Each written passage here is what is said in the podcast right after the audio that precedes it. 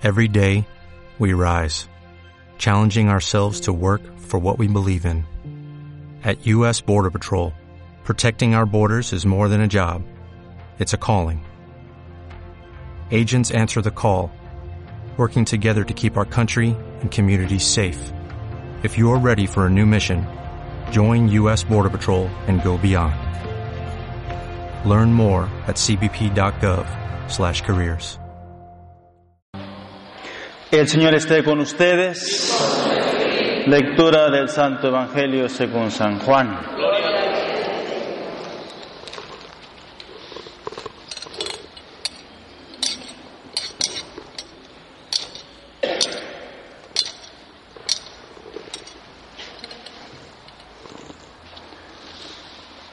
En aquel tiempo Jesús dijo a sus discípulos, si me aman, cumplirán mis mandamientos.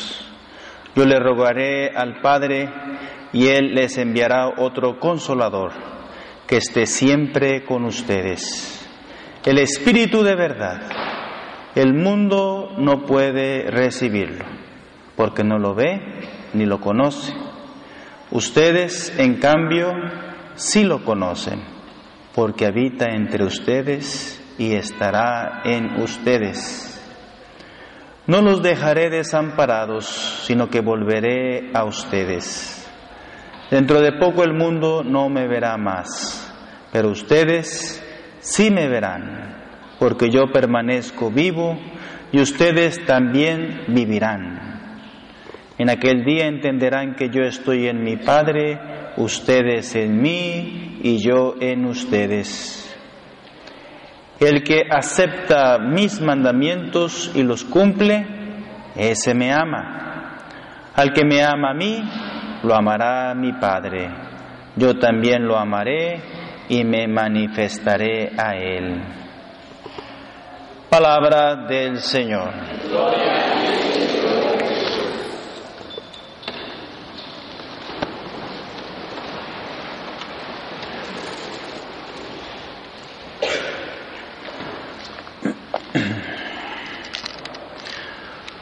Pues bien, continuamos nuestro camino pascual. Estamos ya casi en la recta final de la Pascua.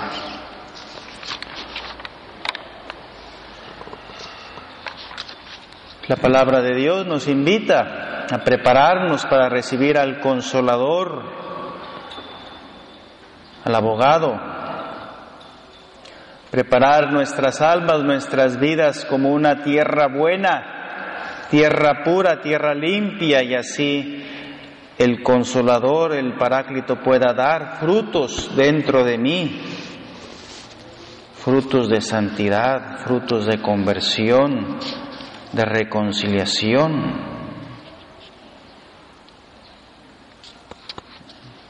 Muy importante dejar que el Espíritu Santo de verdad vaya ya en nuestras vidas obrando, trabajando, inspirándonos lo que debemos hacer, lo que debemos decir. ¿Qué pasó el, lunes, verdad? hace poquito? Ayer, antier, ¿no? No me acuerdo cuándo fue. ¿eh? Del, del muchacho ahí del Times Square. Ah, ¿verdad?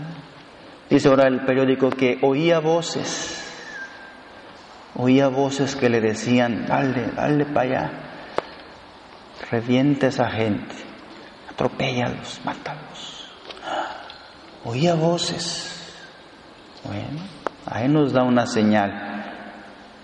¿Cómo estaría ese hombre que ha ido a la guerra? Imagínate. Tenía muchos problemas mentales de seguro, enfermedades. Pero ¿cómo llegó a ese estado de querer atropellar como patitos a esos hermanos nuestros? Más de 20 heridos. Aquí a media hora de aquí cerquita. Bueno, ¿por qué? Porque a lo mejor no dejó que en su alma, en su corazón, que el Espíritu Santo, el consolador, el abogado, ahí prendiera fuego y en lugar de escuchar la voz del otro, que le decía matar y, y atropellar, el Espíritu Santo es el que nos inspira, nos ilumina, nos consuela, nos empuja a hacer el bien, a evitar el mal. Entonces tenemos que hacernos esta pregunta en este tiempo de Pascua, si de verdad yo ya me encontré con el Espíritu Santo. Ya hice yo esta experiencia de hablar con Él, de confidenciar con Él, de hablarle mis cosas, mis problemas, mis dificultades, mis crisis, mis deudas, todo. Él se interesa por mí, pero yo debo también de invocarlo, buscarlo, serle fiel a sus inspiraciones. Y eso es lo que el Espíritu Santo, esa presencia poderosa, suave, firme, que habla dentro de mí, que habla muy secreto dentro de mí, me dice lo que tengo que hacer para salvarme. Por eso los apóstoles, los discípulos van a guardar ahí en Jerusalén la presencia, la venida, la llegada del consolador. Si me aman, cumplirán mis mandamientos. Si queremos una prueba de que amamos a Dios, cumplamos sus mandamientos de corazón, no por obligación o por miedo al infierno sino hacerlos de corazón, con amor, con sinceridad. Yo quiero cumplir lo que el Señor me pide por amor, lo hago por amor, no por temor a irme al infierno, sino lo hago por amor, porque Él se lo merece todo, porque Él ha dado su vida por mí. Si me aman, cumplirán mis mandamientos. Yo le rogaré al Padre y Él les enviará otro consolador que esté siempre con ustedes. Entonces esa es la presencia del Espíritu Santo en mi vida. Estará siempre conmigo, pero yo debo de saber descubrirlo, invocarlo, escucharlo, hacer esa amistad, ese diálogo de amor con Él, él vive dentro de mí. Él me va a consolar, Él me va a fortalecer, Él me va a llevar por el camino que debo de conducir al cielo. Él me va a consolar en los momentos tristes, de prueba, de tentación, de sufrimiento, de dolor. Él va a consolar mi alma. Pero yo debo de saber serle fiel a sus inspiraciones. Dice Jesús, el mundo no lo va a poder recibir. El mundo de hoy no lo ve ni lo conoce.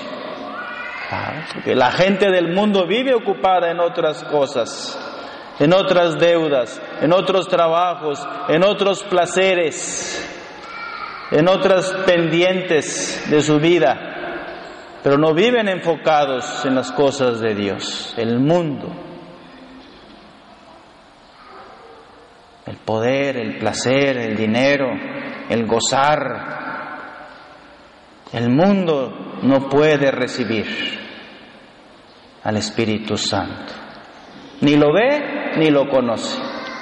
Imagínense. Pero ustedes, nosotros que somos hijos de Dios, hijas de Dios por el bautizo, sí lo conocen, porque habita entre ustedes y estará en ustedes. El Espíritu Santo. Para conocerlo hay que hacer esta experiencia de serle fiel a lo que me pide Jesús. En la oración, en el silencio, es ahí como se hace esta experiencia dejar un poco el ruido de afuera, el ruido exterior, el correr, el subir, el bajar, sino enfócate más en tu corazón y en tu alma. dedica tiempo a la oración, al silencio. Recoge tu alma, recoge tus sentidos y habla con el Espíritu Santo. Pregúntale a Él y Él te va a responder. Él te va a decir lo que tienes que hacer. Nos dice Jesús, nos lo asegura, no los dejaré desamparados. Jamás. No los dejaré huérfanos. Nadie es huérfano. Porque tenemos un Dios que me ama. Un Dios que murió por mí en la cruz. Nadie es huérfana de madre. Porque tenemos una madre que también nos cuida y nos protege. Y el Salvador nos la entregó desde la cruz. He ahí a tu madre, recíbela no los dejaré huérfanos, volveré a ustedes.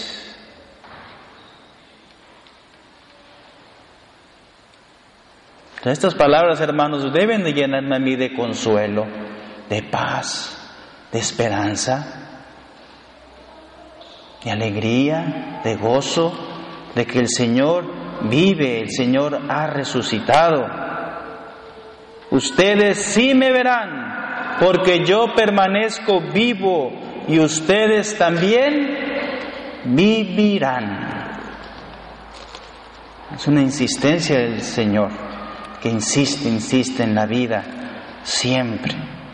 Dios es un Dios de vivos siempre. Y muchos creen que con la muerte ya se acaba todo, ya se acabó todo, Padre, ya se murió, ya te fuiste, y no saben que con la muerte comienza lo mero bueno, comienza la fiesta, comienza el gozo y la alegría de ver a Dios cara a cara. Dios es eterno, Dios vive siempre. Ya murió, claro, pero resucitó para entrar en la gloria. Entonces la vida va a seguir, es un parteaguas, es un inicio, es un comienzo de la verdadera vida, la muerte. Pero el mundo de hoy no entiende y qué dice, con la muerte se acaba todo, vamos a gozar la vida. Y sale peor, sale peor la cosa, pierden aquí, pierden allá, pierden su vida aquí, pierden su alma allá. Entonces, engaño del enemigo. Y con la muerte ya se acabó todo y ya. No, con la muerte es el inicio, el comienzo de la vida eterna. Yo permanezco vivo y ustedes también vivirán. Claro que viviremos. Para los que sean dignos de entrar a esa gloria. Y para poder llegar a esa gloria eterna, Dios me va a enviar al consolador, al Espíritu Santo. Me lo va a enviar para que Él sea la palanca, el poder, la fuerza que yo necesito para ser de verdad santo y santa. Cristo murió una sola vez y para siempre por los pecados de los hombres. Él, el justo, por nosotros los injustos, para llevarnos a Dios. Murió en su cuerpo y resucitó glorificado. Cristo murió por nosotros para que en ese amor que Él me ha demostrado muriendo en esa cruz, a mí me conmueva, me empuje también a arrepentirme de, mis pecados. Yo debí de haber muerto clavado en esa cruz por mi maldad, por mis vicios, por mi ceguera, pero dijo Jesús, no, a ti no te va a tocar, déjamelo a mí. Yo arreglo los platos rotos, yo arreglo tu vida, déjame a mí subirme a la cruz. Pero ¿cómo, Señor? Sí, déjalo, déjalo. Tú no lo entiendes ahora. Lo entenderás después. Por eso Jesús sube a esa cruz, muriendo por nosotros los injustos. ¿Para qué murió? Para perdonar nuestros pecados. Murió en su cuerpo, pero ha resucitado, glorificado. Y ahora entonces es cuando comienza ¿eh? esta vida eterna. Y claro, aguardamos con esperanza, con gozo, la presencia del consolador, del paráclito, para que con su ayuda, sus inspiraciones, yo pueda ir por ese camino. Los que se han subido a los aviones saben, ¿verdad? Cuando uno va en el avión en la noche, ¿verdad? Los aviones, ¿verdad? Esos grandotes, ¿verdad? Un avión grandote, ¿verdad? En la noche así, así, un avión, ¿verdad? En el avionzote así va, ¿verdad? El American o el, esos avionzotes que tienen los americanos, ¿verdad? el Delta, ¿verdad? Un aire y eso, ¿verdad? Bueno, pues cuando está en la noche que va a aterrizar, tiene unas lamparonas ahí las vías del aeropuerto, la pista unas luces así para iluminar todo el camino. Entonces el piloto nomás ve las luces así y con unos, unos faroles de avión que tiene, hombre, ahí se ve toda aquella luces sotas. Entonces el avión sote ese grandote nomás,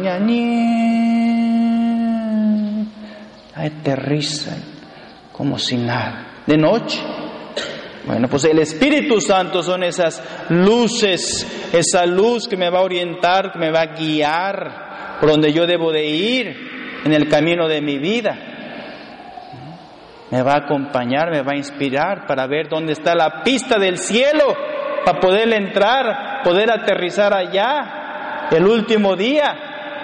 Es Él, el Espíritu Santo esa luz en mi mente, en mi entendimiento, en mi corazón, que me va a iluminar para lo que debo de hacer, para salvarme, para hacer el bien, para tomar decisiones correctas.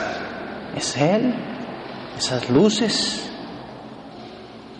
Bueno, pues pidámosle al Señor en esta ya recta final de Pascua de verdad, prepararnos, prepararnos una tierra buena, tierra limpia, tierra virgen que tiene que ser en mi corazón, para que ese día de Pentecostés, cuando se derrame en mi alma, en mi mente, en mi corazón, pueda dar esos frutos, frutos de santidad, frutos de fidelidad, frutos de bendición.